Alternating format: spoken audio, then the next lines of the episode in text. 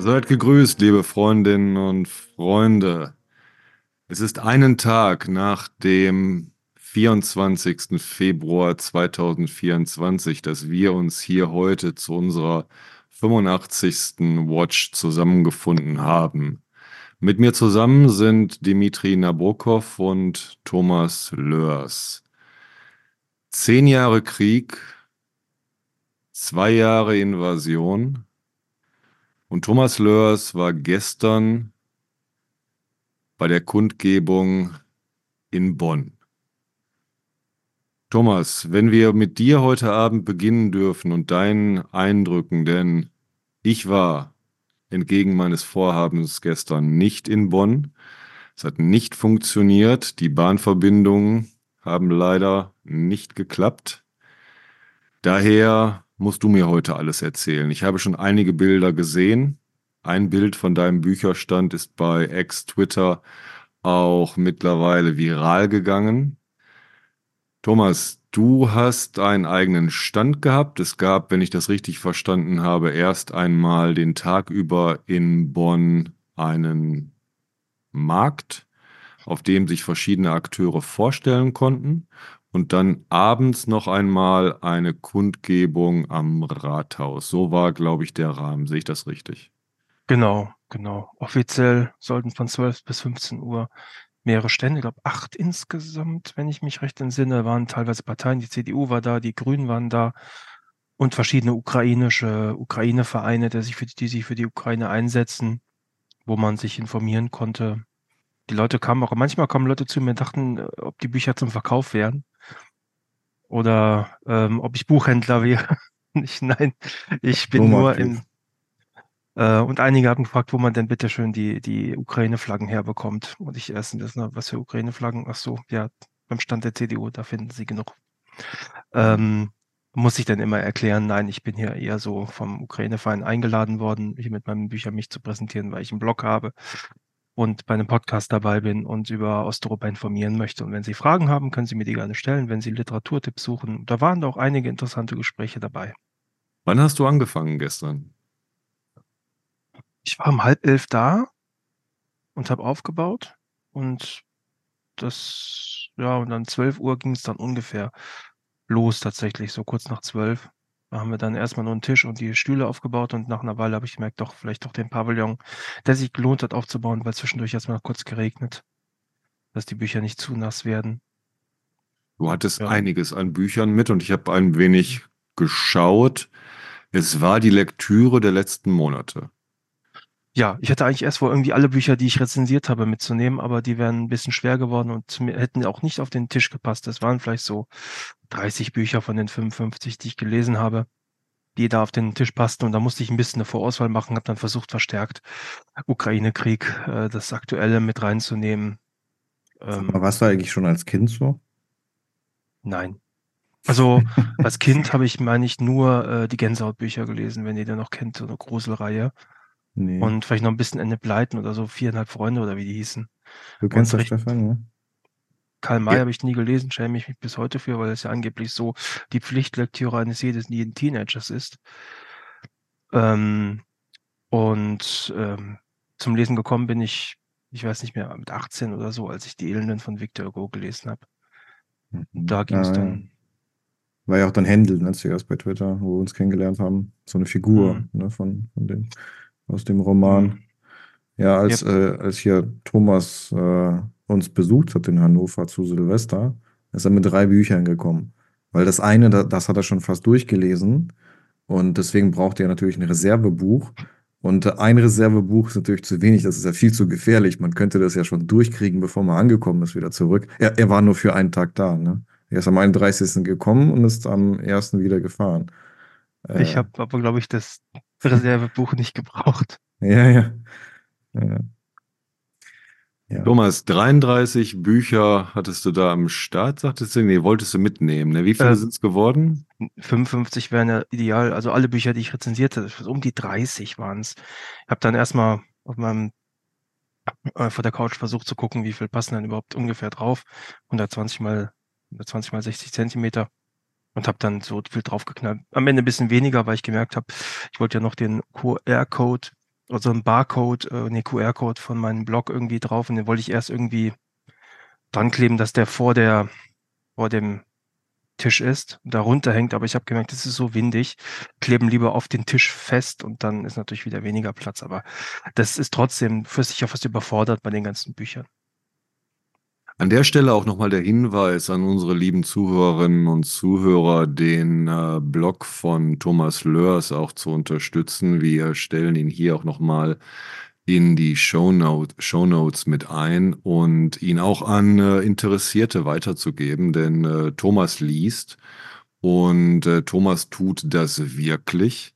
Thomas äh, bearbeitet all diese Bücher und ist deshalb auch ein hervorragender Ansprechpartner wenn es um alle Fragen geht, die wir hier auch gemeinsam besprechen. Thomas, jetzt ähm, kommen wir mal dazu. 12 Uhr roundabout Beginn deines Standes, 18 mhm. Uhr Beginn der Kundgebung. Das ist eine lange Zeit. Das heißt, ja. du wirst mit vielen Menschen da Kontakt gehabt haben. Wie war der Zuspruch? Ähm, erstmal, es ging bis 15 Uhr und dann so nach 15 Uhr hatten alle abgebaut und dann bin ich auch ein bisschen durch die Stadt gelaufen, bis ich dann 18 Uhr dann äh, bei der Demo war. Also waren etwas roundabout drei Stunden. Ähm, es waren relativ viel ältere Leute da, also die dann immer interessiert dann geguckt haben und Fragen gestellt haben.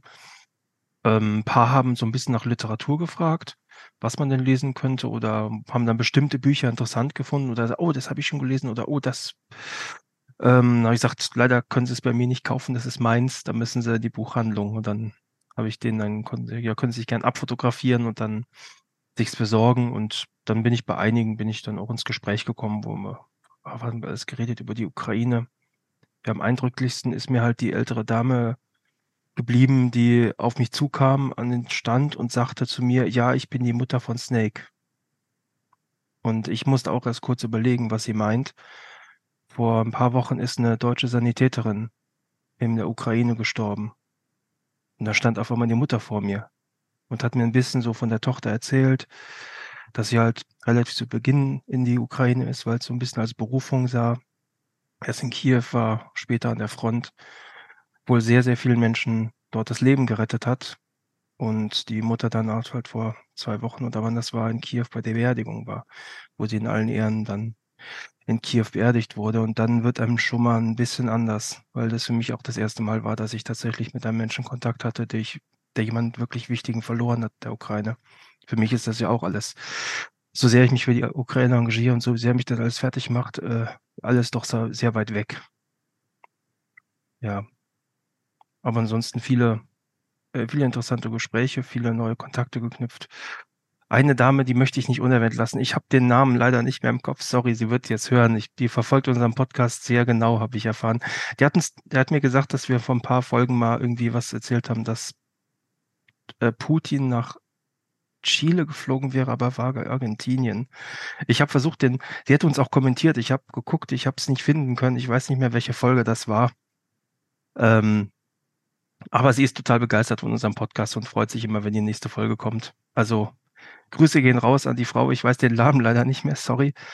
Ähm, freut uns, dass sie uns gerne hört. Ähm, es waren, eine Dame kam auch zu mir, die hat ein Part mehr im Voraus geschrieben, dass sie mich kennenlernen wollen. Da haben wir dann kurz geredet und eine kam auf mich zu, deutete auf das Buch von Wessel. Das liegt ja auch bei mir davor. Äh, wie heißt der? Gustav, er hat drei Namen. Gustav Wessel, Hans Gustav Wessel, ich weiß nicht mehr, der über. Nicht Gustav. Reinhold, Reinhard. Nee. Reinhard. Schulze Wessel irgendwas, ne? Ja, Schulze Wessel, genau. Und der hat ja ein Buch über. Martin Schulze Wessel. Martin Schulze Wessel, ein Buch über ähm, Polen, Russland, die Ukraine, so die Wechselbeziehungen dieser drei Länder über die Jahrhunderte hinweg geschrieben. Und da kam die Frau auf mich zu und sagte, ich bin in dem Buch zitiert. Und dann auf Seite 17 wird sie tatsächlich kurz erwähnt. Ähm, ah ja, mit, mit was? Ich habe es auch gelesen vor kurzem. Äh, sie ist Politikwissenschaftlerin. Und äh, ich habe dann im Hintergrund nochmal nachguckt, was die Fußnote war. Das war, äh, es wird bös, nicht böse gemeint, aber es klang ein etwas für mich persönlich trocken, trockener englischer Titel über irgendwas Politisches. Ich weiß es okay. nicht mehr. Aber ähm, ja, sie wurde da tatsächlich, wusste sie selber nicht, hat sie gesagt. Sie wurde von der Freundin darauf hingewiesen, äh, du wirst beim Wessel zitiert. Mhm. Ähm, ähm, ich kann mich leider nicht mehr an das Thema erinnern. eine Politikwissenschaftlerin Ja. aus Bonn. Ja, und sonst, ja, es waren viele ältere Leute und es waren natürlich vor allem alles Ukraine-Unterstützer, mit denen ich geredet habe. Also da war jetzt keiner dabei, der rumgeschimpft hätte. Ich kann mich auch keinen erinnern, der auf dem Markt rumgelaufen wäre und dann, äh, ihr Nazi-Unterstützer oder so. Das ist mir jetzt ehrlich gesagt gar nicht untergekommen. Als wir am Abbauen waren, da war noch ein älterer Herr und eine Frau, die auf so einem, die es nicht mehr mit dem Gehen haben und auf so einem Wägelchen, wo sie fahren und erzählten auch, er ist in dem Alter, wo er noch die Nachwirkungen des Zweiten Weltkriegs äh, erleben konnte und versteht nicht, warum der Westen so passiv ist und wir nicht viel, viel mehr machen für die Ukraine. Also es waren wirklich sehr, sehr schöne Gespräche da an dem Tag. Sehr interessante Menschen kennengelernt. Mal gucken, kommen wir gern wieder nach Bonn. Es, das war nicht gerade um die Ecke für mich. Aber es war auf jeden Fall bereichernd. Du sagtest im Vorfeld auch, dass äh, Bonn so und so sehr stabil wäre in seiner Unterstützung der Ukraine. Kennst du Bonn ein bisschen? Ich habe da zwei, zweieinhalb Jahre gewohnt, aber ich bin halt März 2020 hingezogen, mitten in Corona oder zum Beginn von Corona. Also ich habe quasi die Corona-Jahre in Bonn gelebt. Sprich, ich kenne die Stadt so ein bisschen, aber nicht im Normalzustand, würde ich sagen. Aber sie hat jetzt, er hatte früher mit Kaliningrad eine Partnerschaft, weiß nicht, ob die noch aktiv ist. Aber seit dem Krieg ist sie mit Cherson, ist eine Partnerstadt von Bonn. Deshalb war da auch ein Verein, der sich sehr stark um Cherson kümmert und deren runterfahren, medizinisches Material runterbringen und da regelmäßig sind. War auch ein Stand dabei.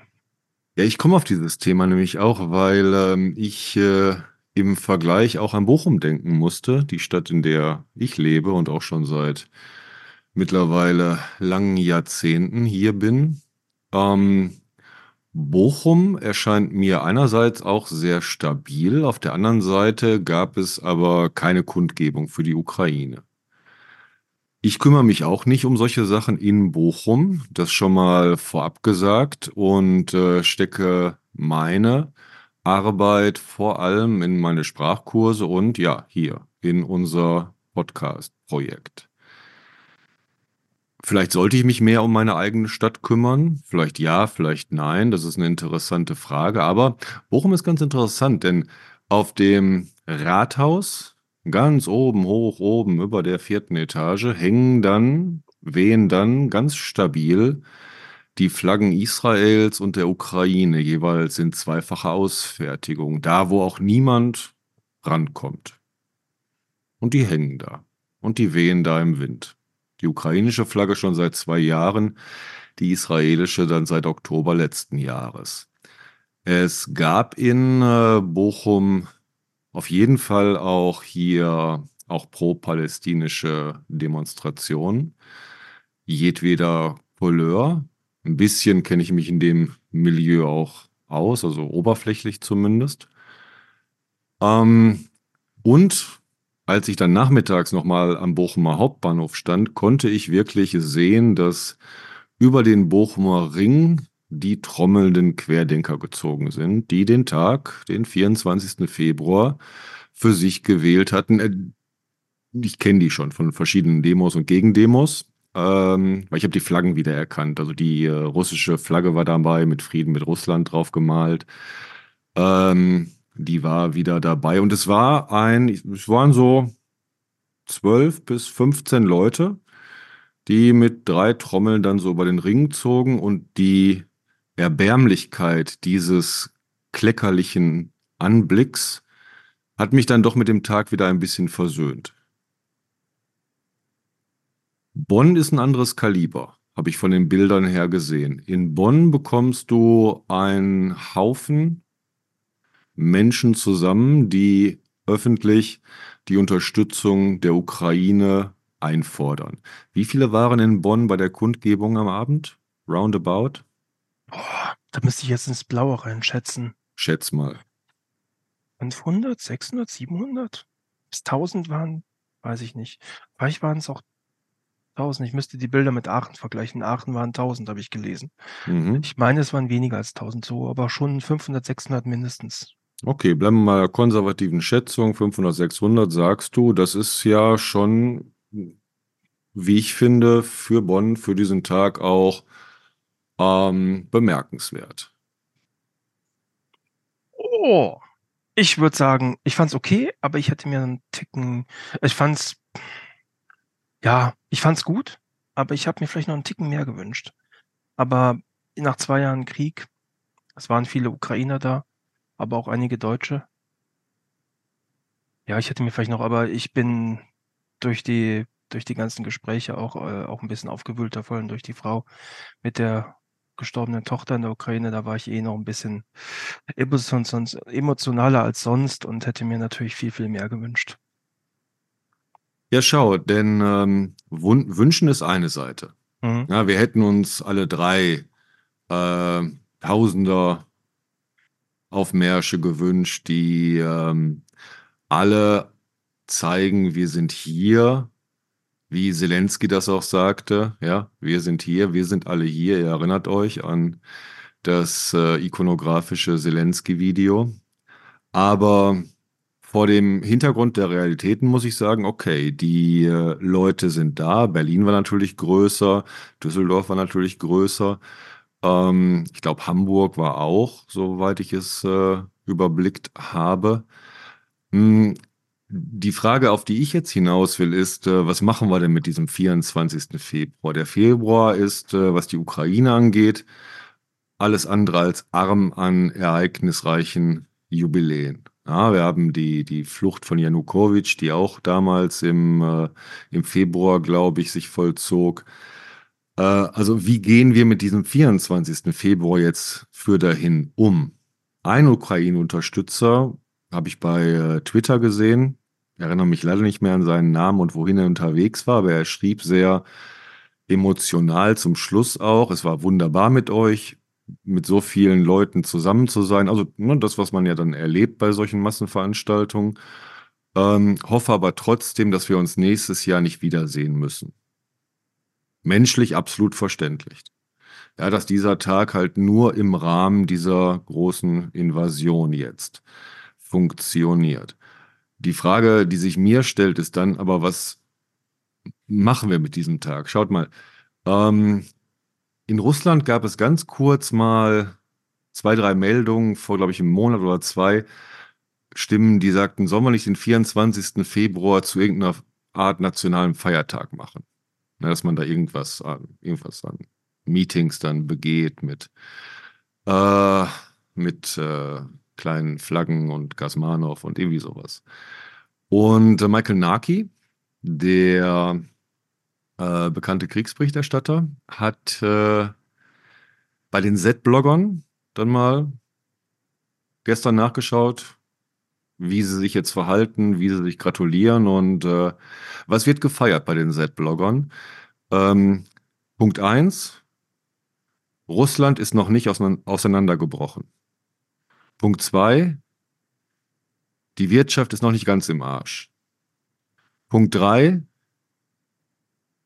auf dem Schlachtfeld haben wir noch keine vernichtende Niederlage ähm, erlebt. Passiert. Hm? Ja. Also man ist in dem Sinne schon sehr bescheiden geworden. Also eine Mischung hat ähm, eine Mischung aus Bescheidenheit und Schizophrenie. Jetzt wie begehen wir diesen Tag? Was fordern wir von diesem Tag? Reicht die Unzufriedenheit, eine Art von Zorn auf die Straße zu tragen? Das glaube ich nicht. Wir haben hier im Livestream am Freitag auch über Zorn und Emotionen geredet. Also mit welcher Emotion gehen wir dahin, Dimitri? Ja, da hätte ich einen Vorschlag. Vielleicht äh, mit so einem ähm, dass man ein paar Schritte zurückgeht und man nachdenkt, was eigentlich alles passiert ist. Ja, dass man äh, sich vor Augen ruft, dass dort eine Atommacht einen kleineren Nachbarn überfallen hat und es nicht geschafft hat, die Hauptstadt einzunehmen, das Regime zu stürzen, ein eigenes einzusetzen und äh, mit Gewalt eine Nation zu vernichten. Das ist so doch eigentlich so der Kern, dass man das Wichtige vom Unwichtigen kurz mal trennt, ja, dass man die Toten betrauert, ähm, über die verlorenen Regionen oder die besetzten Regionen ähm, spricht, aber den Kern nicht aus Augen verliert. Es gibt die Ukraine noch. Sie hat den russischen Angriff überlebt. Die ukrainske Krasavica, ähm, was hat Lavrov gesagt? Äh, du musst dich fügen, hat sich nicht fügen müssen. So, das ist der erste und wichtigste Satz und äh, mein Vorschlag in die Runde ist, dass, dass man das am 24. sich jedes Mal erinnern sollte, könnte. Das fände ich gut. Das würde mir gefallen. Und da gebe ich dir hundertprozentig recht, Dimitri. Genau so würde ich das auch gerne sehen und kombinieren mit äh, Simitut. Hm. Wir sind alle hier, der Zelensky-Spruch. Wir sind alle hier. Viele sind gestorben, so wie Zelensky auch im Interview die Woche sagte, ob die Ukraine diesen Krieg noch äh, gewinnen kann. Ja, sie kann siegen, aber wir, wir werden es nicht alle erleben. Wir sind aber da. Wir sind da. Russland hat es nicht geschafft. Russland hat es nicht geschafft, die Ukraine zu unterwerfen. Russland hat es nicht geschafft und wird es auch nicht schaffen, dieses Land zu zerstören. Si mi tut. Ja. Denn ich denke, die äh, Stimmung im Moment, und die muss man vielleicht auch jetzt in Betracht ziehen bei der Bewertung der Kundgebungen und Demonstrationen dieses Wochenendes. Ähm, die Stimmung ist ähm, strange. Die Stimmung ist schon sehr gefärbt von äh, erfolgreicher russischer Propaganda. Das ist alles nicht spurlos an uns vorübergegangen. Und ähm, Michael Naki sagte heute in einer seiner Reportagen, in einem Video-Essay, dass äh, die Hauptaufgabe der Ukraine gerade auch darin bestünde, ihren Unterstützern und der ganzen Welt klarzumachen, was gerade real auf dem Schlachtfeld passiert. Der Eindruck ist entstanden in den letzten Wochen, dass sich äh, sehr leicht im Moment ein Abgesang der Ukraine verbreiten lässt. Es ist gerade sehr einfach, damit populär zu gehen. Ist gerade sehr einfach, äh, die Hände überm Kopf zusammenzuschlagen und irgendwo irgendwelche Schuldigen zu finden, die an der Misere gerade schuld sind. Also dieses äh, exponentiell vergrößerte Avdivka-Szenario. Und dabei wird die Realität, wie ich finde, etwas zu sehr außer Acht gelassen. Denn die Lage ist äh, nach wie vor schlecht, aber wann war sie denn gut in den letzten zwei Jahren? in welcher Woche hätten wir in den letzten zwei Jahren gesagt, auch das war jetzt aber mal eine gute Woche.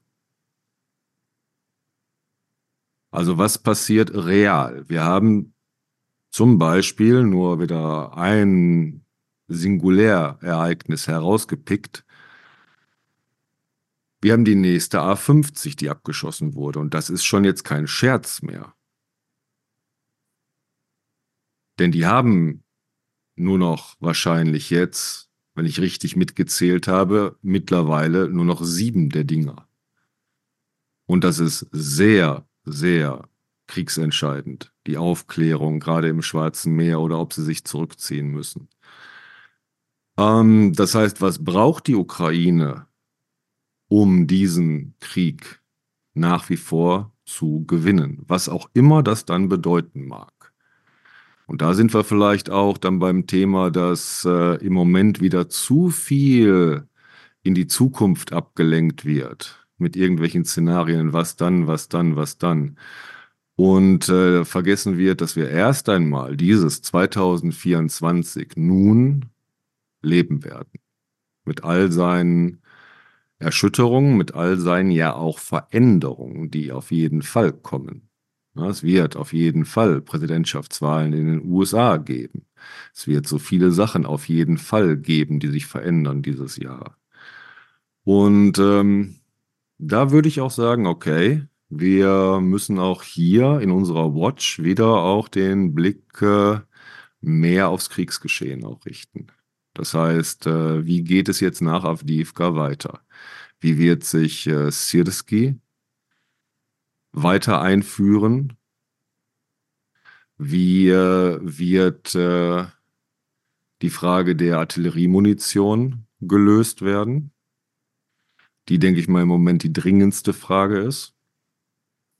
Und wie geht es dann weiter? Vor allem auch dann die Frage, gerade an all die Apologeten des äh, unerschöpflichen russischen Kriegspotenzials, wie wird Russland dieses Jahr weiterkämpfen? Dass Russland keine anderen ähm, keine anderen äh, Kriegsmethoden vorweisen kann als Raketenterror und Leichenberge, müssten mittlerweile alle verstanden haben. Daran hat sich nichts geändert und wird sich auch nichts ändern und das äh, ist ja anscheinend in der DNA dieses Staates jetzt auch drin, dass es allein darum geht, weiter Krieg zu führen. Das reicht Russland, um ja seine wie auch immer gearteten Ziele zu verfolgen und äh, sich selbst dabei auch zu zerlegen. Dimitri, ähm, wir haben ja hier auch über, auch sehr viel im Livestream noch einmal über Alexei Nawalny geredet. Das heißt, wer beim Livestream nicht dabei war, ihr könnt ihn bei YouTube nachhören.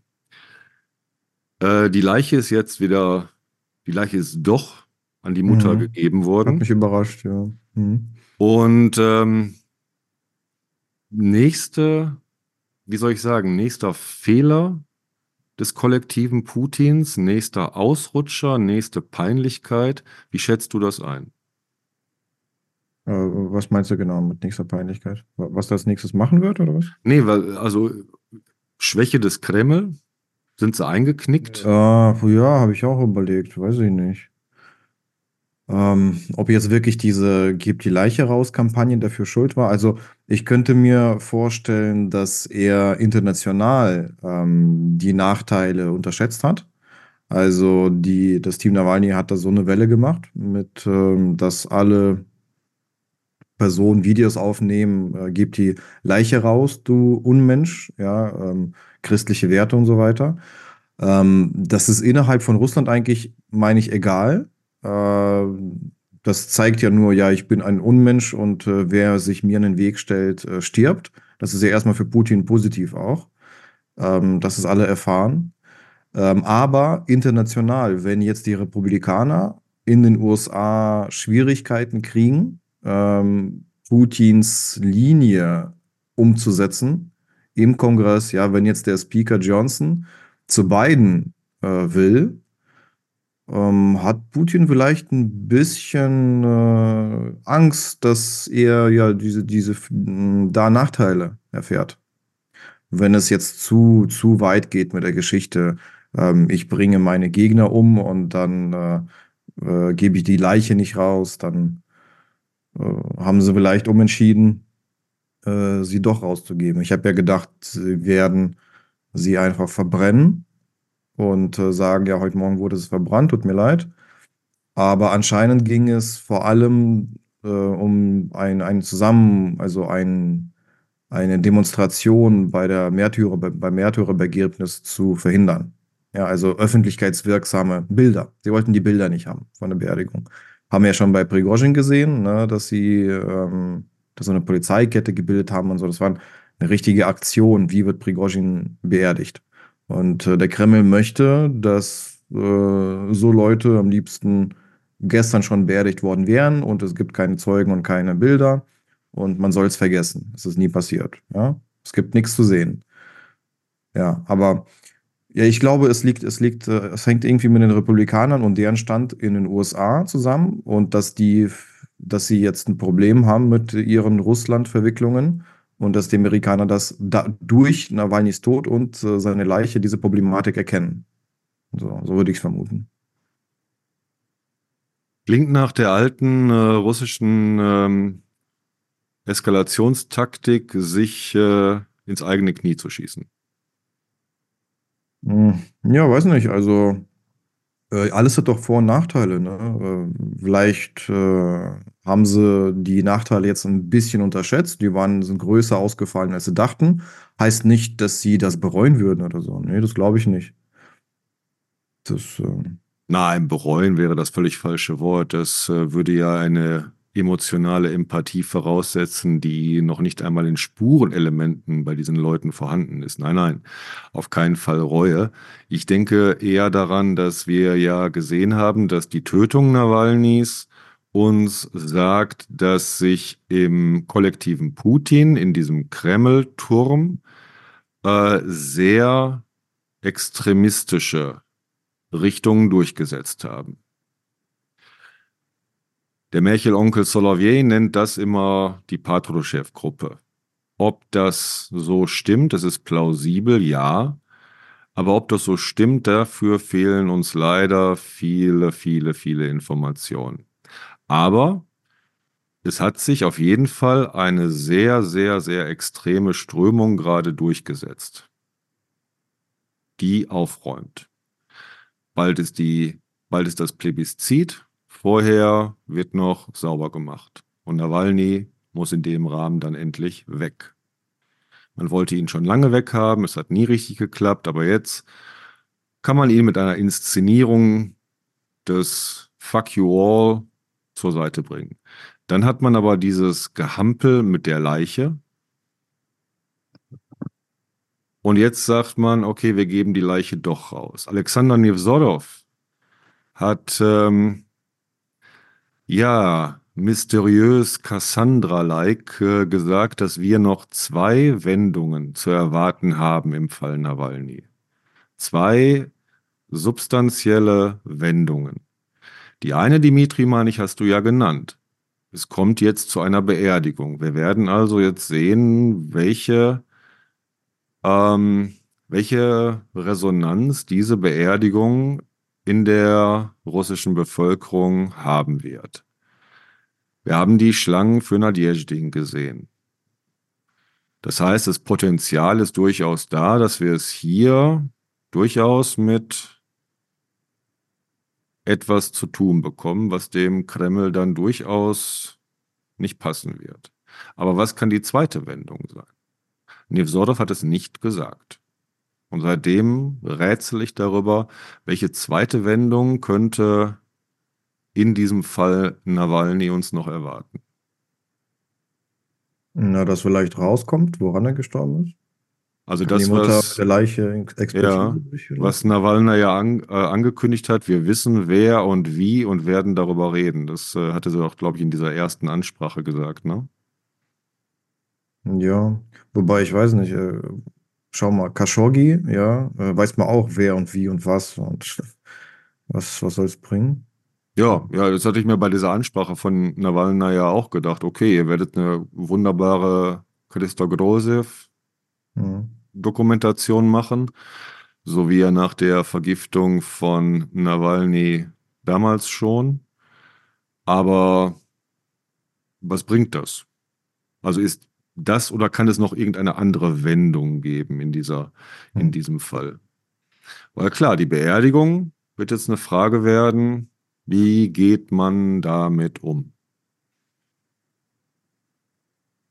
Beziehungsweise auch, äh, welche Resonanz bekommt das Ganze jetzt aus der Bevölkerung?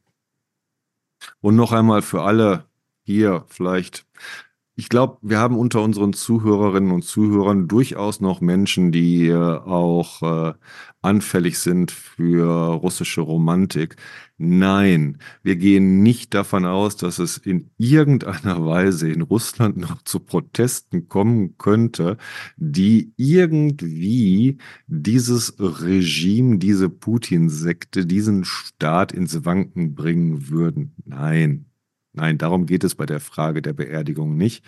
Es geht um, äh, ja, es geht um tektonische Plattenverschiebungen dabei und durchaus um äh, die Frage, äh, wie weit sich ähm, jetzt der Kreml zum Beispiel aus der Fassung bringen lässt und was uns das dann auch an Informationen bringen kann für das weitere Verhalten dieses staatlichen Monsters, mit dem wir es da zu tun haben.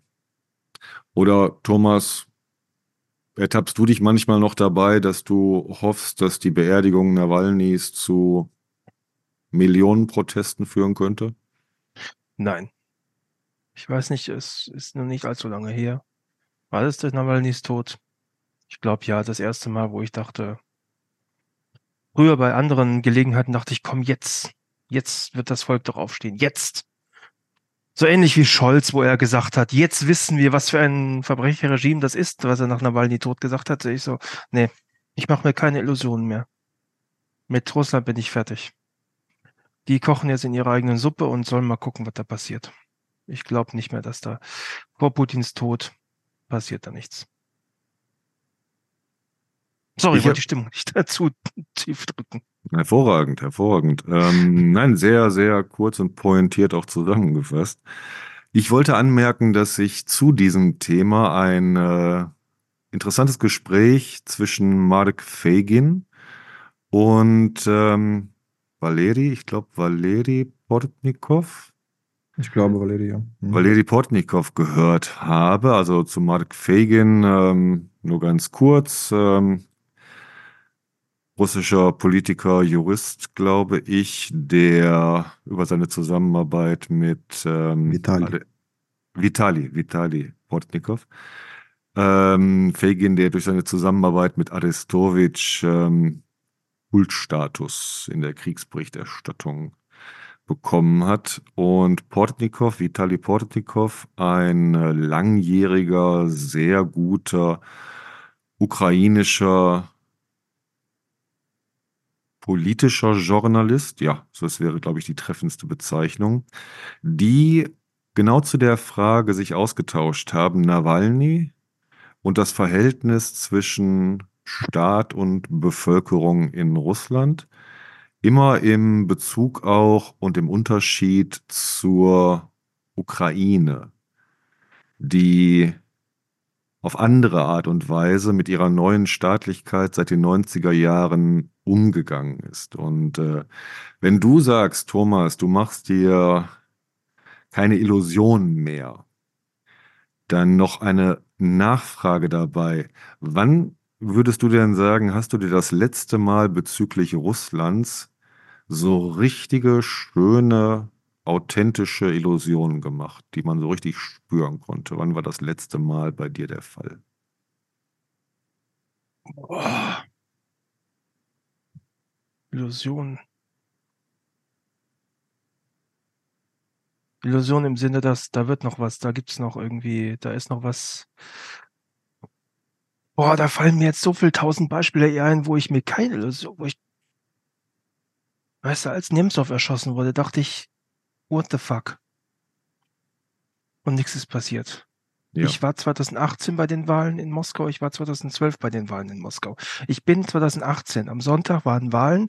Mein bester Kumpel Michael, der war ja auch einmal hier bei dem Podcast dabei, der ist Journalist bei der Rhein-Neckar-Zeitung. Wir waren zusammen in Moskau. Am Sonntag sind wir, war das an dem Sonntag oder am Montag? Muss am Sonntag. Da sind wir, glaube ich, dann erstmal nach Wladimir raus und wieder zurück und dann war irgendwie abends noch so eine Demo geplant, so eine Gegendemo. Oder am Montag danach, ich weiß nicht mehr. Und ich dachte, komm, geh mal hin. Mein Kumpel hat jetzt nicht so Bock das war eingerahmt mit, mit so einem Torgatter, wo du durch musstest, wo gescannt wurde, wo ich war, wir waren vielleicht eine Viertelstunde, eine halbe Stunde bevor die offizielle Demo begann, da standen 10, 15 Hansel auf dem Platz und drumherum doppelt so viele Polizisten. Und da dachte ich schon, ja, wird nichts mehr. Ähm, ich, ich, ich meine, ich habe im, vor einem Jahr müsste ich noch Hoffnung gehabt haben. Aber ich, mir fällt kein konkretes Beispiel mehr ein. Aber spätestens Nawalny war der erste Moment, wo ich wirklich gedacht habe, okay, nee, nee, nee, ja. Dabei, macht was ihr wollt, ist mir wurscht.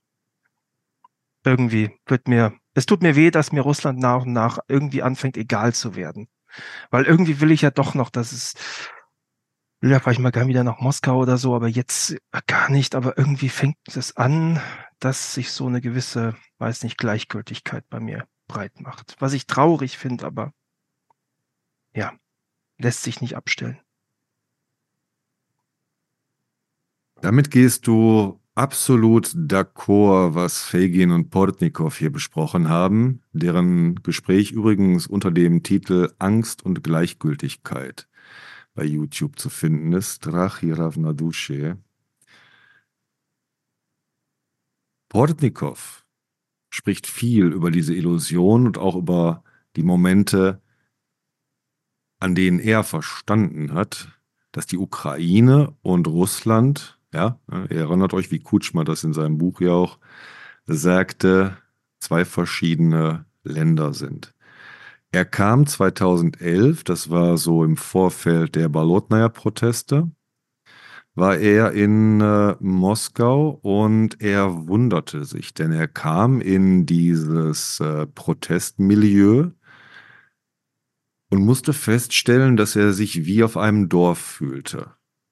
Er kannte fast alle, die da waren. Und führte die ganze Zeit Gespräche mit, wie geht es, wie geht es den Enkeln, was machen ihre Kinder, ach, lange nicht gesehen, sieben Jahre nicht gesehen, fünf Jahre nicht gesehen. Aber irgendwie die meisten der Leute kannte er. Und er meinte, das war beim Maidan ganz anders, denn er stand da, schaute sich diese Menschenmasse an, kannte die Menschen, die gerade neben ihm standen, aber auch sonst niemanden. Und das ist ein sehr interessanter Moment, der tief blicken lässt in die Seele der russischen Opposition. Und ich benutze den Begriff hier absichtlich immer wieder als äh, feststehenden Begriff für etwas, das er eigentlich nicht ist.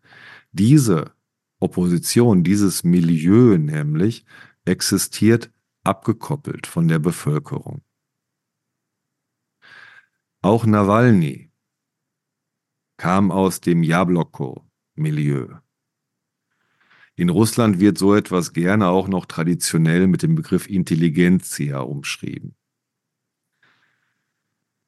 Schlaue Leute, die viele Bücher gelesen haben, treffen sich mit anderen schlauen Leuten, die auch viele Bücher gelesen haben. Niemand aber von ihnen hat sich jemals darum gekümmert, reale Kontakte zum Volk zu knüpfen. Also zu ganz bestimmten anderen Milieus. Das ist beim Maidan passiert, sowohl beim Maidan 2004 als auch beim Euromaidan 13-14, wo man dezidiert darauf acht gegeben hatte, gerade die Milieus auch anzusprechen und anzubinden, die Janukowitsch bisher ja sehr erfolgreich an sich gebunden hatte. So etwas finden wir bei der russischen Opposition nicht.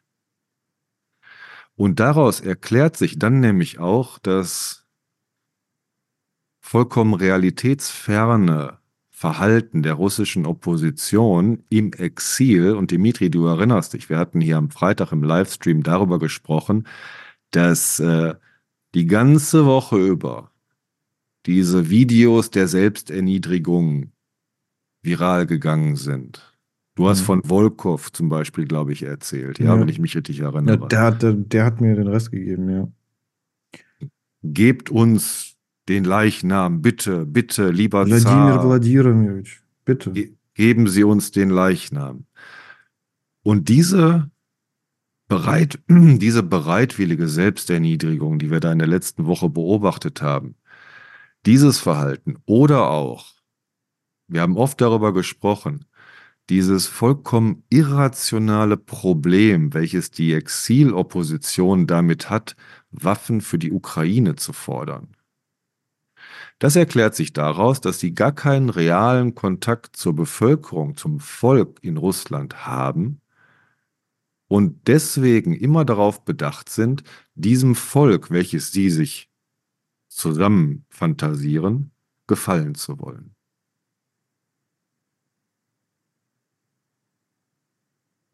Aber keinerlei Bindung, reale politische Bindung an die Milieus, an die Menschen. Sag's nochmal einfach. Also Team Nawalny äh, und andere, sie verstehen die Russen nicht, sie kennen sie nicht. So die äh, außerhalb großer Städte und außerhalb der Elite. Die ganz normalen Menschen kennen sie nicht. Und äh, fantasieren sich ein anderes Volk zusammen. Und deswegen was? Die kennen die Leute nicht, beziehungsweise die kennen sie vielleicht noch, haben aber nie was mit denen zu tun gehabt, haben nie milieuübergreifende politische Netzwerke aufgebaut, sind deshalb mit dem Volk überhaupt nicht verbunden, woraus sich dann erklärt, dass sie andauernd Angst haben, sie könnten diesem Volk nicht gefallen. Mhm. Oder sie müssten halt alles tun, damit sie diesem Volk gefallen, weil sie ja im Hinterkopf genau wissen, dass sie keine realen Kontakte haben. Sie haben keine realen Netzwerke, auf die sie sich stützen können. Sie haben keine, ähm, keine wirklichen Diskurse geschaffen. Mhm. Da habt ihr ja, ja, Dimitri.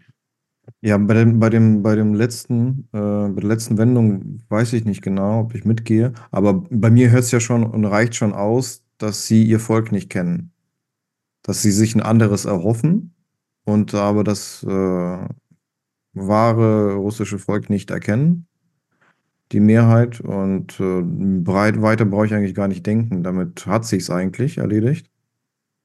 Das ist, ich weiß nicht, das ist ja wie ähm, ja, Schah-Anhänger im Iran, die auf äh, auf irgendwas hoffen, auf irgendwas bauen, auf äh,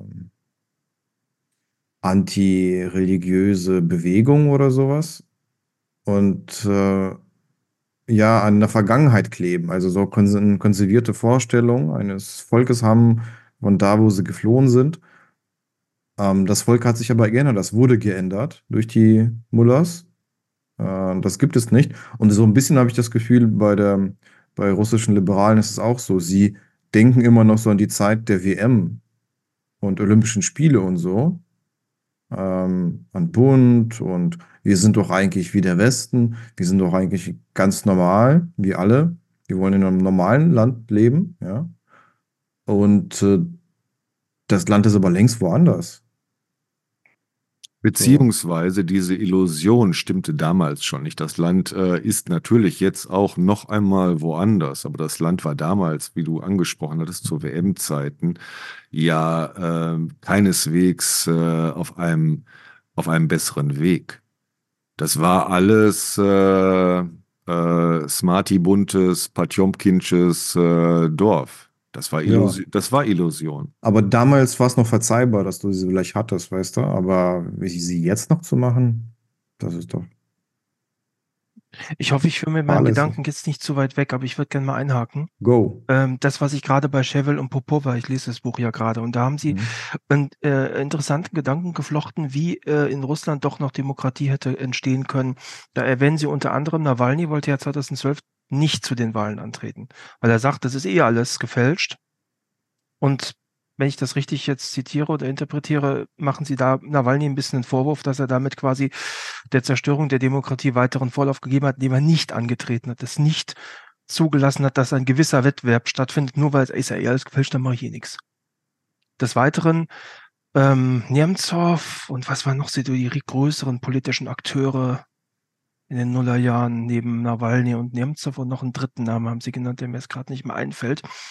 Ähm, diese, äh, diese Menschen hatten ja alle keine politische Basis, keine, keine Wählergemeinschaft, die hinter ihnen stand so richtig.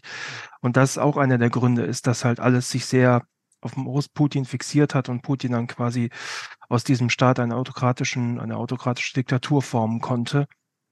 Einerseits, weil Nawalny sicherlich der, der war, der noch, der zumindest was reißen konnte durch seine ja, Wählerschaft. Es gab gewisse Leute, die hinter ihm standen, aber er hat es halt nicht gemacht.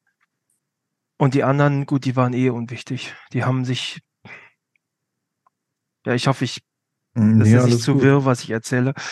Ähm, aber ja, die Menschen. gleich ganz viele Anknüpfungspunkte. Machen wir zuerst. Bevor, bevor ihr anknüpft, noch einmal ja. für diejenigen, die das noch nicht auf dem Schirm hatten. Ähm, Dimitri und Thomas haben sich gemeinsam mit Martin Sauerbrei unterhalten mit Oksana Chevel und Maria Popova über ihr Buch Russia and Ukraine um, Entangled Histories Diverging States worum es, worin es genau um diese Frage geht, inwiefern sich die Ukraine und Russland auf der Grundlage ihres gemeinsamen sowjetischen Erbes in diametral verschiedene politische Richtungen entwickelt haben.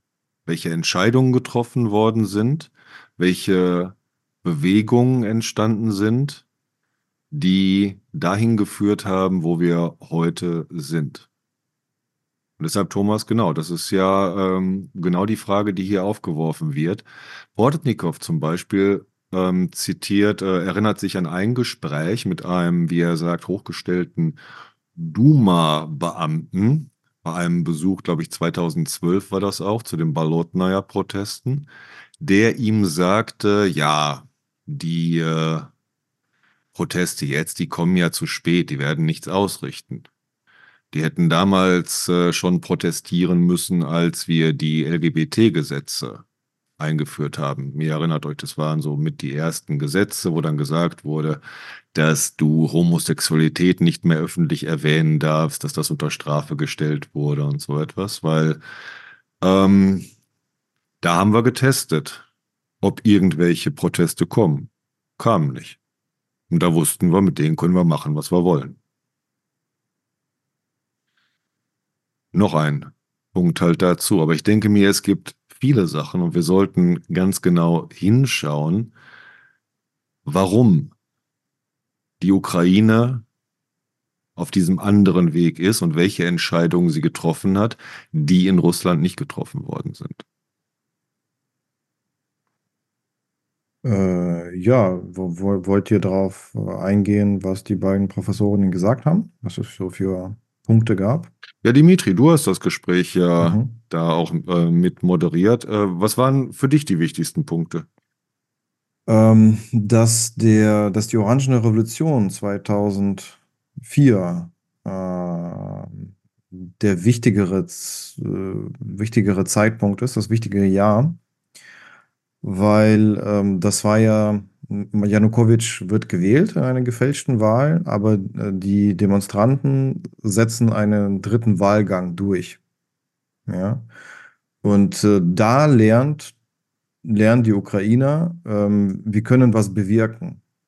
Ja, unser Widerstand gegen korrupte, die, gegen die korrupte politische Elite in der Ukraine bringt was. Man kann mit uns nicht alles machen. Und äh, später auf Maidan 2014, da knüpft man auch an diese Erfahrung an. Ja. Ähm, ja, dass das halt so ein wichtiges Datum ist. Ja. Genau. Ähm, vorhin, äh, äh, Thomas, wo du Nawalny angesprochen hast, war die dritte Person vielleicht Kasparov? Kasparov. Der war ja schon damals im Ausland, oder? Nee, nee, der war damals in Russland. Der ist dann äh, raus, rausgeekelt worden um 2012, 2013, glaube ich, rum. Also 2011 hat er noch mitgemacht bei mhm. den Bolotnia-Protesten. Und äh, ich finde es, ähm, ich weiß nicht, ob alle wissen, aber Kasparov hat so einen Wut auf Nawalny, der gibt ihm im Grunde die Schuld daran, dass mh, dass Russland jetzt faschistisch ist. So. Er sagt damals, hättest, äh, standst du auf der Bühne und hast gesagt, wir sind viele. Wir ähm, könnten jetzt hingehen und äh, die, die staatlichen Institutionen stürmen, die Gebäude einfach stürmen. Aber wir tun es nicht. Äh, man soll uns nur nicht noch einmal betrügen, sozusagen. Ja? Also ich fasse das jetzt mal ganz grob zusammen. Ähm, und das geht dem so nicht aus dem Kopf, der kommt immer wieder damit hervor. Und ja, selbst jetzt, wo er äh, was Positives schreiben wollte nach dem Tod Nawalnys zu Nawalnys äh, wie sagt man? Tätigkeit. Äh, Tätigkeit, hat er diese Geschichte untergebracht in seinem Artikel. Der, der, der konnte das nicht ohne. Er, er gibt denen im Grunde die Schuld. Ähm, ich habe, ähm, du, du hast, du hast diese Bewegung gekapert. Das waren ja so ganz unterschiedliche. Es waren Nationalisten, Liberale, ja, die alle sich äh, gegen Putin äh, vereinigen wollten und äh, ihn stürzen. So, und dann sagt Nawalny, wir könnten, machen wir aber nicht. Und äh, damit kommt er immer wieder um die Ecke. Ne? Und jetzt vor zwei Tagen, wo, ne, wo Nawalny geschrieben ist, er war ja auch hier in Berlin, glaube ich, Kasparov, der bei Ralf Füchs in, bei der liberalen Moderne hat er, glaube ich, eine, äh, bei einer Veranstaltung mitgemacht. Und da gibt es, ich glaube, von dieser Veranstaltung ein Video, wo er gefragt wird, äh, wie denn die westliche Reaktion auf Nawalnys Tod ist und wie er das einschätzt. Und da ist er so ähm, hoffnungslos. Also ich, mir fällt jetzt kein besserer Begriff ein, aber er sagt am Ende, tut doch irgendetwas. Er nennt die westliche Reaktion auf den Tod Nawalnys impotent. Lächerlich und impotent. Und er sagt, ihr müsst äh, richtige Sanktionen machen. Ihr müsst Raketen in die Ukraine, also hier die langreichenden äh, Raketen und, und Taurus und alles, alles in die Ukraine. Ihr müsst die russische Armee besiegen. Ja? Ihr dürft ähm, Putin nicht anerkennen. Der zählt die ganzen Punkte auf. Das war so einer der letzten Posts, die ich gemacht habe vor ein paar Tagen. Und dann sagt er, tu doch irgendetwas, irgendetwas. Und äh, ja, ich habe hohen Respekt vor Kasparov. Ne? Das ist einer der intelligentesten Menschen, die leben auf dieser Erde. Und dann ist er auch noch in meine Nische und äh, ich, äh, wir beackern das gleiche Thema. Ja. Und ihn da zu sehen, so bettelnd, boah, das hat mir echt wehgetan, Leute. Das äh, hat irgendwas mit mir gemacht, dieses Video. Ja. Jetzt bin ich ein bisschen weg. Wo waren wir gerade? Und das ist, glaube ich, ein sehr, sehr wichtiger Punkt, den Kasparov hier emotional auch rüberbringt. Und ich kann dir nur beipflichten, Dimitri äh, mit deinem Respekt vor Gadi Kasparov und äh, ja seinem schon mittlerweile ein Vierteljahrhundert dauernden Kampf gegen Wladimir Putin. Er war einer der ersten überhaupt und einer der letzten, der jetzt noch am Leben ist, der langjährigsten Kämpfer gegen diesen Putinismus. Ähm, keine Hoffnung mehr. Du hattest es im Livestream, glaube ich, gesagt, oder in der letzten Watch, dass äh, die alten Griechen Hoffnung als eine, ähm, was ist das Gegenteil einer Tugend? Ja, Sünde hatten sie ja nicht. Ähm, also eines fehlerhaften, das Hoffen ein fehlerhaftes Verhalten sei, das zu nichts führe. Denn diese Hoffnung soll, muss jetzt weg. Diese Hoffnung, die ja Alexei Nawalny in seinem besten, authentischen, echten Glauben wieder zurück nach Russland geführt hatte. Entgegen allen besseren Wissens eigentlich. Und nicht nur in der Hinsicht, als dass Alexei Nawalny jetzt tot ist, sondern dass sein Tod vollkommen sinnlos ist. Traurig, aber nicht relevant, so wie Herr Nabokov das im Livestream genannt hat. Es ist nichts dabei rausgekommen bei seiner Rückkehr nach Russland. Und das ist wieder diese, diese Exil-Oppositionslogik. Ja, du musst in Russland sein, weil die Leute dich sonst nicht anerkennen. Du musst in Russland sein, weil sie sich, weil sie dich, weil sie dich sonst für einen Verräter halten. Diese seltsame, romantische, auch vollkommen verquere Logik, die muss ganz raus. Und somit muss auch jede Hoffnung raus auf irgendeinen Nawalny, der, wie Kasparov ja vielleicht richtig sich traumatisiert erinnert, damals schon falsch verhalten hatte und eigentlich das ganze Projekt schon zum Scheitern gebracht hatte, bevor es dann überhaupt noch weitergehen konnte. Ähm, ja, ist es jetzt der richtige Zeitpunkt, über die ganze Strategie von Nawalny zu reden, die letzten zehn Jahre? Wollen wir das machen? Wenn wir uns dabei relativ kompakt halten, gerne noch einmal. Vielleicht mhm. angefangen bei dieser Sache des äh, Verräters und dieser Seltsamkeit, man äh, dürfe sich nicht gegen das Volk stellen. Erinnerung bitte immer an Willy Brandt und den Werdegang von Willy Brandt, wie er dann als Korrespondent norwegischer Staatsbürger zurück nach Deutschland kam. Und dann bitte erinnern, was aus Willy Brandt dann politisch geworden ist. Bevor wir wieder in diese Blut- und Bodengeschichten kommen, die wir dann in Russland hören, man müsse im Land sein, sonst erkennen die Leute einen ja nicht an und du bist ja sonst ein Verräter. Das ist letzten Endes auch Grundlage dieses russischen Rassismus. Ähm, ja, ich knüpfe mal an an diesem, du musst im Land sein, ja. Ähm, Muratov, Novaya Gazeta, die sagen auch, wir müssen im Land sein. So. Sonst kriegen die Russen ja gar keine Nachrichten. Ähm, ist ja das gleiche Argument. Wenn alle russischen Journalisten, echte Journalisten, keine Propagandisten, entschieden hätten, in Russland zu bleiben, wären sie jetzt alle tot im Gefängnis und niemand würde mehr berichten. Zum Glück hat sich haben sich viele dafür entschieden, ins Ausland zu gehen und dann vom Baltikum, Georgien aus äh, nach Russland rein zu senden, äh, weil sie ja auch irgendwie wissen, es ist egal, von wo du deinen YouTube-Kanal machst. Ähm, ja, du brauchst Quellen vor Ort, aber das ist jetzt nicht das Entscheidende. Ja, so. Aber, aber äh, eigentlich wollte ich doch über, über Nawalny-Strategie reden. So vor zehn Jahren beschließt er, ich äh, werde die Opposition vereinigen und ich werde das Gesicht und ich werde Putin ablösen und äh, ich werde meine Strategie nach dem ausbauen, was ich für das erfolgreichste halte, ähm, um Putin zu stürzen. Ja? Ähm, daher auch hier so Schwenker Richtung Nationalismus ganz am Anfang oder irgendwo anders hin und auch die Weigerung mit bestimmten Richtungen äh, zu brechen, weil er sagt, wir brauchen alle. Und äh, das oberste Ziel ist Putin stürzen. Es geht nicht darum, ob wir jetzt liberal, konservativ, äh, Umweltschutz oder sonst irgendwas äh, wollen, sondern es geht darum, Putin zu stürzen. Ja. Und zwar mit friedlichen Maßnahmen, mit äh, legalen Maßnahmen, nicht mit Gewalt, mit äh, den Spielregeln, die uns Putin setzt.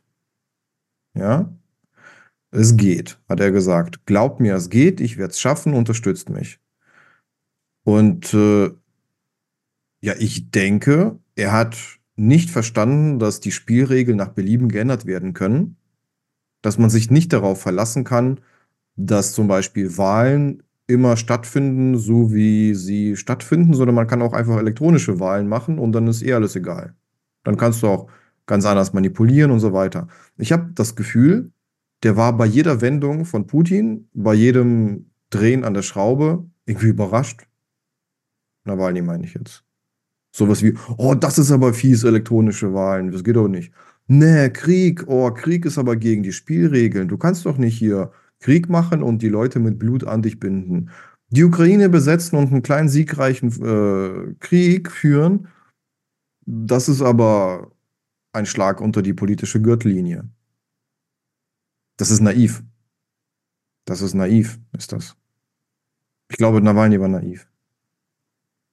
Und diese Naivität ist ja nicht nur ein individuelles Problem von Alexei Nawalny. Diese Naivität hat Struktur, diese Naivität äh, besetzt Diskurse.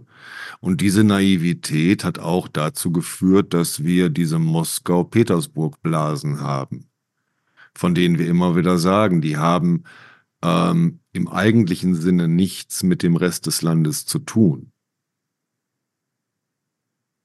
in Moskau wird immer bedacht dafür gesorgt, dass die Lebensverhältnisse gut sind für viele Leute. Auch wenn das beileibe nicht die Mehrheit der Bevölkerung ist. Aber es ist eine ganz wichtige kritische Masse. Und in dieser kritischen Masse kannst du dir auch die Illusion weiterhin gönnen,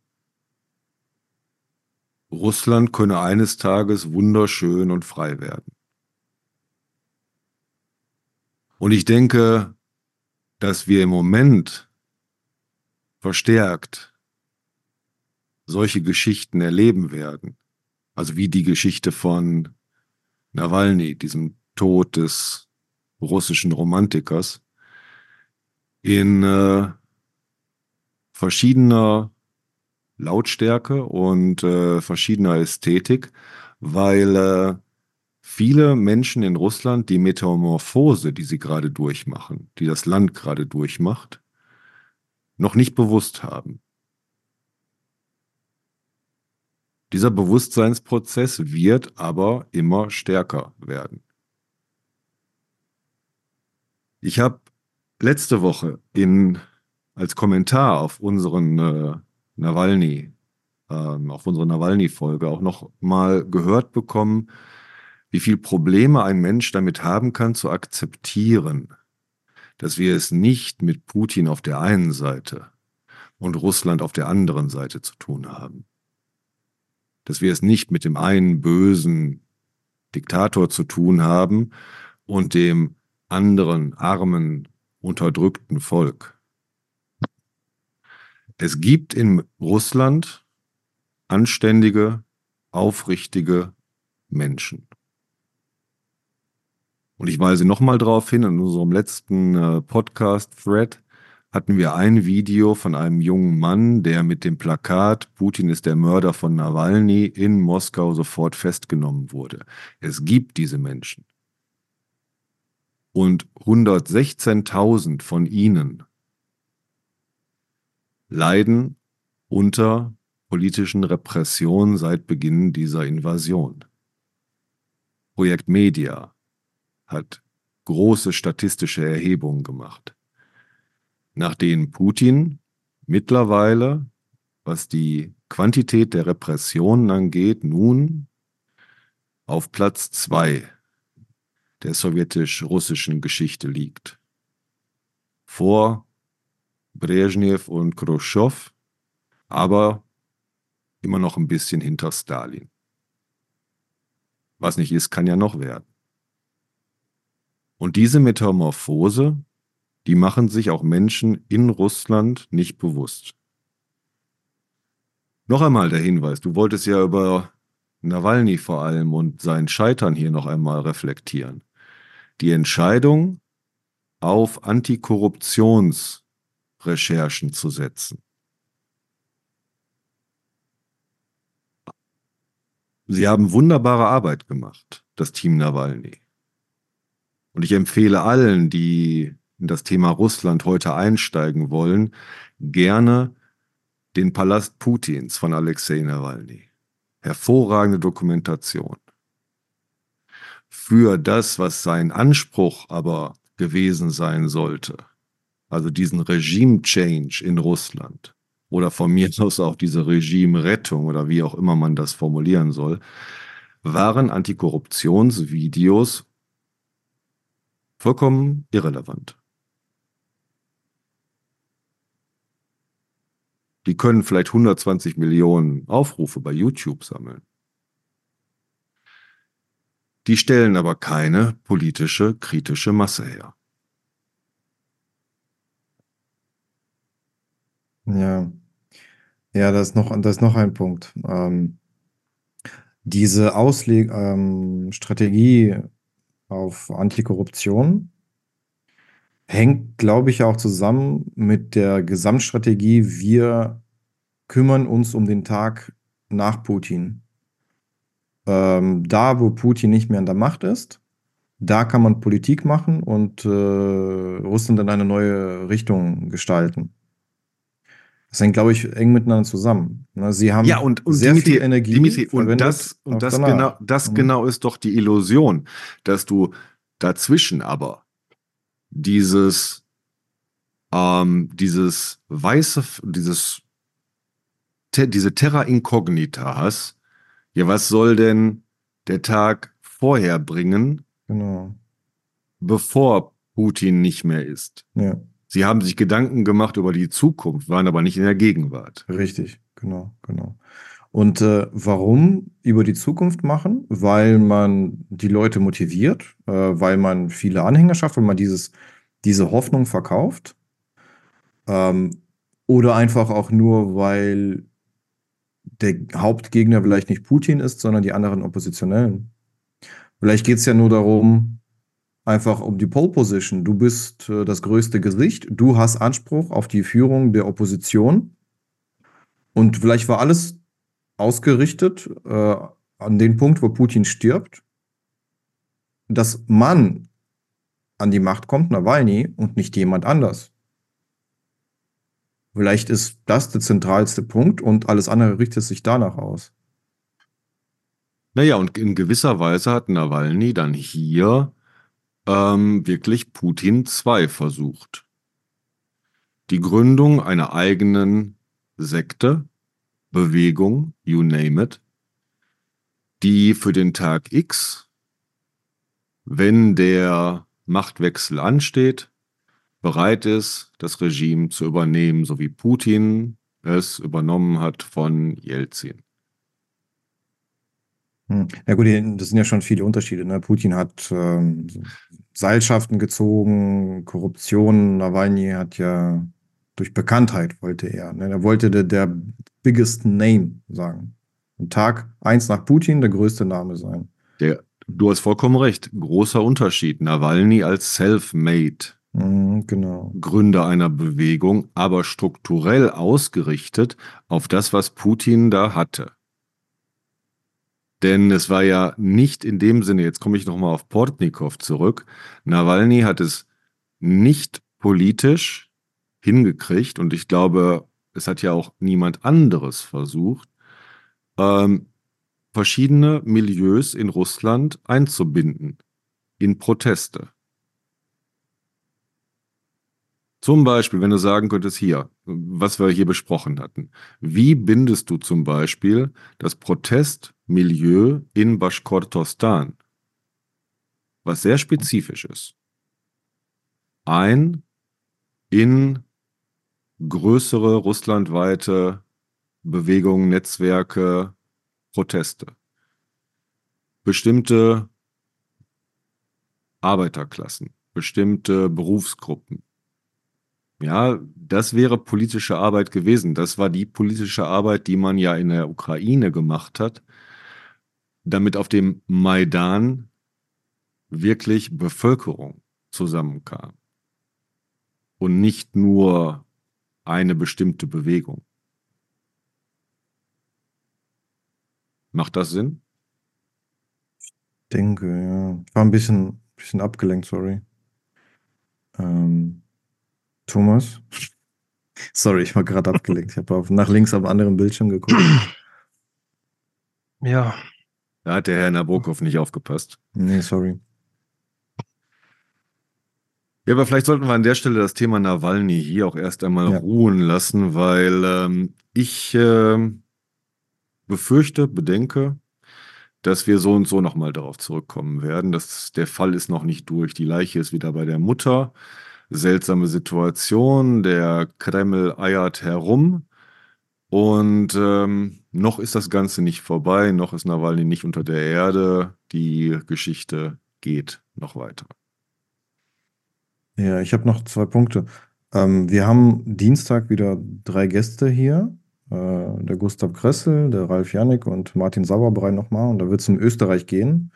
Und äh, ja, macht euch auf eine Folge mit viel äh, russischer Unterwanderung. Also ich bin, ich bin selber gespannt. Ne? Ähm, ich glaube, in Österreich ist alles noch viel schlimmer als bei uns, wobei man das äh, kaum glauben mag, wenn man Schwesig und Schröder und sowas im Land hat, aber es soll wirklich sein. Ich bin gespannt, äh, was die drei erzählen. Ich, einen Punkt habe ich noch mit ähm, Oksana Schevel und äh, Maria Popova, äh, als wir letzte Woche das aufgezeichnet haben. Das war auf Englisch. Und ich habe ähm, danach gedacht, okay, jetzt brauche ich einen Tag, um das Interview irgendwie zu verarbeiten in Text und äh, euch zur Verfügung zu stellen. Wir haben es heute endlich zu Ende bekommen, zusammen mit Thomas. Wir haben nur die Timestamps gemacht, wo die Fragen gestellt werden. Am Ende waren es 15 Fragen, äh, die äh, Martin, ich und Thomas gestellt haben. Markus war auch da, Entschuldigung, Markus war auch da. Ähm, und äh, ihr könnt bei YouTube äh, das nachhören, da habt ihr die Fragen drin. Das ist wirklich ein sehr gutes Gespräch. Ne? Und vielleicht machen wir die, die Verschriftlichung, wenn Thomas die Rezension fertig hat oder so. Ich weiß es nicht. Aber ich mache mir in letzter Zeit viel Gedanken über äh, Effektivität meiner Tätigkeit hier. Und ich glaube, wenn ich jetzt noch tagelang einfach an einem Interview ähm, arbeite und äh, das, was man eh als Audio hat, dann noch irgendwie noch verschriftliche, das, das ist nicht das Schlauste, was ich mit meiner Stunde da anfangen kann, mit meinem Tag.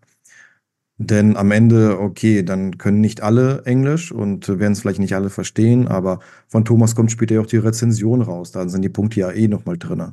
Ja. So. Ähm, genau, und äh, ich habe jetzt ja auch entschieden, dass ich weniger twittere. Gar nicht mehr twittere. Das habe ich entschieden.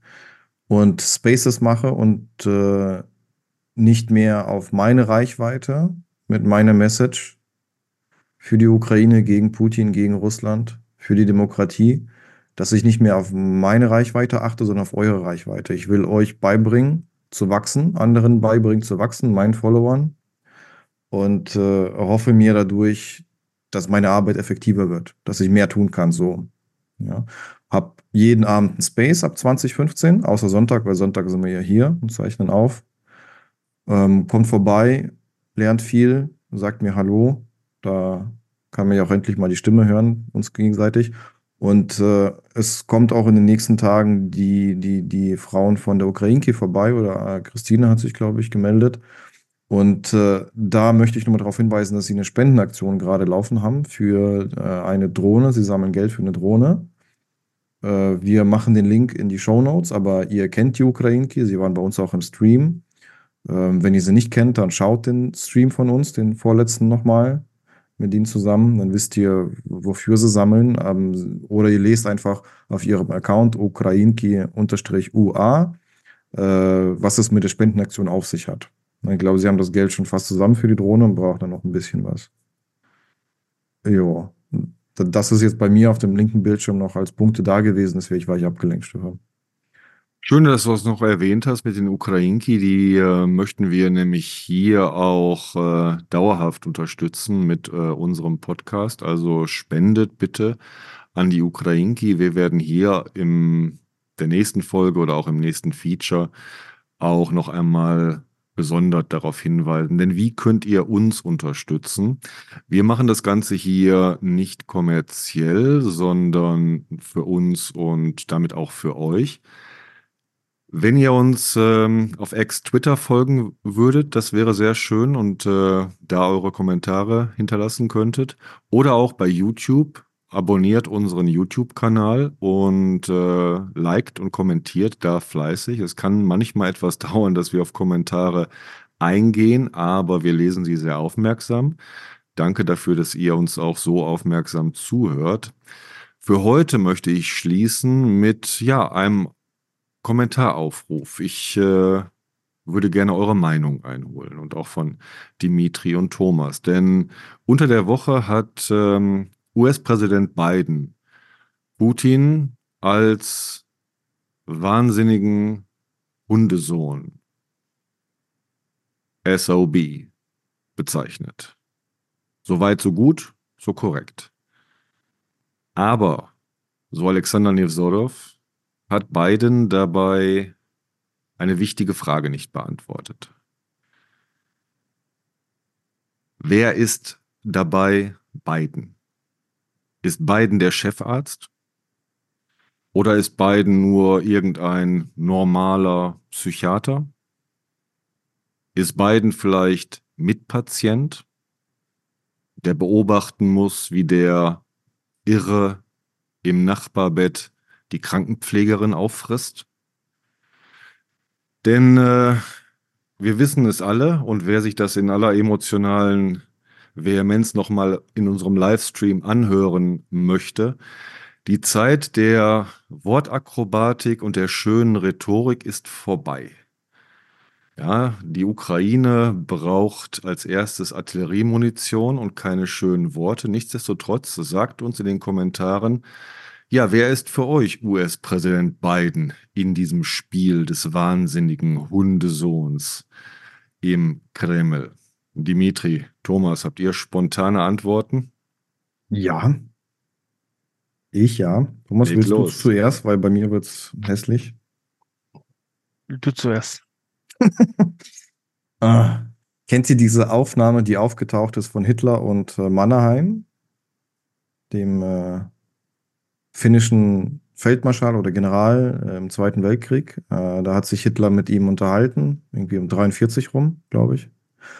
Und äh, das kam erst vor ein paar Jahren raus. Das war die, all, all die ganze Zeit äh, verschollen. Ich glaube, es gab auch noch, äh, die Historiker haben noch lange diskutiert, ob das echt ist. Eine echte Aufnahme vielleicht nicht wieder gefälscht wie die, wie die, wie die Sterntagebücher oder so, Hitler-Tagebücher, ja. Ähm, aber ich glaube, es kam raus, dass die echt sind. Und äh, naja, der, der, Inhalt, des Gesprächs ist auf jeden Fall, Hitler äh, rechtfertigt sich äh, vor dem finnischen Generalissimus, äh, warum er denn gescheitert ist gegen Russland, warum er den Krieg verloren hat im Grunde. Weil er hat es ja unterschätzt, das Rote Reich. Und dann sagt er, oh, da sind wir eingestochen. Und, und dann haben die da ja auf einmal tausende von Fabriken, wo hunderte Panzer vom Band rollen die Stunde. Und da konnte ja keiner ahnen, was das für eine Riesenmasse ist. Also was tut er? Er, er erklärt seine Schwäche, sein Versagen. So. Und Biden, Biden. Biden sagt Don't Don't, Biden sagt Red Line, Biden sagt Butcher, Biden sagt Son of a Bitch, Biden sagt dies, Biden sagt jenes. Ähm, der spricht doch dann eigentlich zu seinem eigenen amerikanischen Publikum. Der macht dann nicht Weltpolitik mit. Das sind keine Messages, keine Signale an Putin oder sowas. Er spricht da zum amerikanischen Publikum und rechtfertigt auch sein Versagen. Seine starken Worte gegen Putin sollen seine schwachen Handlungen gegen Putin verdecken. So. Ja, Biden ist der Beste, den wir haben können. Alles richtig, alles richtig. Aber wir machen uns was vor, wenn wir aus diesem Son of the Bitch irgendwas Positives ziehen. Das ist der alternde Sheriff, der seinem alten Publikum erzählt, warum er den Gangster nichts anhaben kann und wie gemein das ist, dass er alle Banken ausraubt in der Stadt und was für ein blöder Arsch dieser Billy the Kid einfach ist. Ja. Ja. Thomas, nach dieser Vorlage. Kann ich gar nicht mehr viel zu, hinzufügen. Ich weiß gar nicht genau, in welchem Kontext er das jetzt genau gesagt hat. Ich habe so grob mitbekommen. Parteiveranstaltung, also glaube ich, oder? Eine Spenden Spendenveranstaltung. Spendenveranstaltung. Ja, da wo. Naja, aber schau mal, Spendenveranstaltung. Was tut man da? Man äh, bettelt um Geld, damit man, damit man Wahlkampf machen kann. Reiche Menschen geben Politikern Geld bei diesen Spendenveranstaltungen. Er redet also mit ihnen, definitiv. Ja, und nennt äh, Putin Son of the Bitch. Ja, den doch mal. Er hätte mal Genf Son of the Bitch nennen sollen. Ja, ja wir können, wir können die Strategie ja hier fortführen noch einmal und im selben Sinne für Spenden für die Ukrainki aufrufen. Äh, wir haben den äh, Filius Caniculai, den Son of a Bitch, hier auch benannt. Mögt ihr dann für die Ukrainki spenden und wenn es erfolgreich ist, warum dann nicht? Thomas, du wolltest noch auf etwas hinweisen. Ich meine, nur Biden hatte Putin da auch mal, weiß nicht vor wie vielen Jahren, nicht so lange her, auch einen äh, Killer genannt.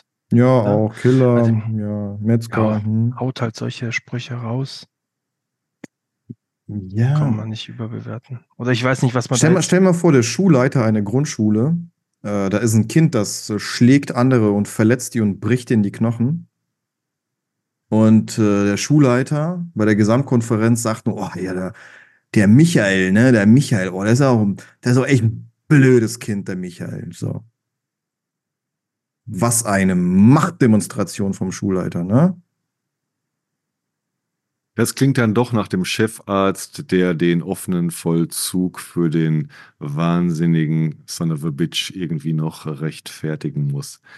Wir sind gespannt auf eure Kommentare und bedanken uns für eure Aufmerksamkeit. Wenn ihr mögt, hören wir uns allerspätestens in einer Woche wieder zur nächsten Watch. Das ist dann schon im März und wir nähern uns immer weiter dem Finale des putinschen Plebiszitspektakels am 17. März. Wir sind gespannt, was kommen wird. Macht es gut bis dahin. Danke Dimitri, danke Thomas und bis euch. dann.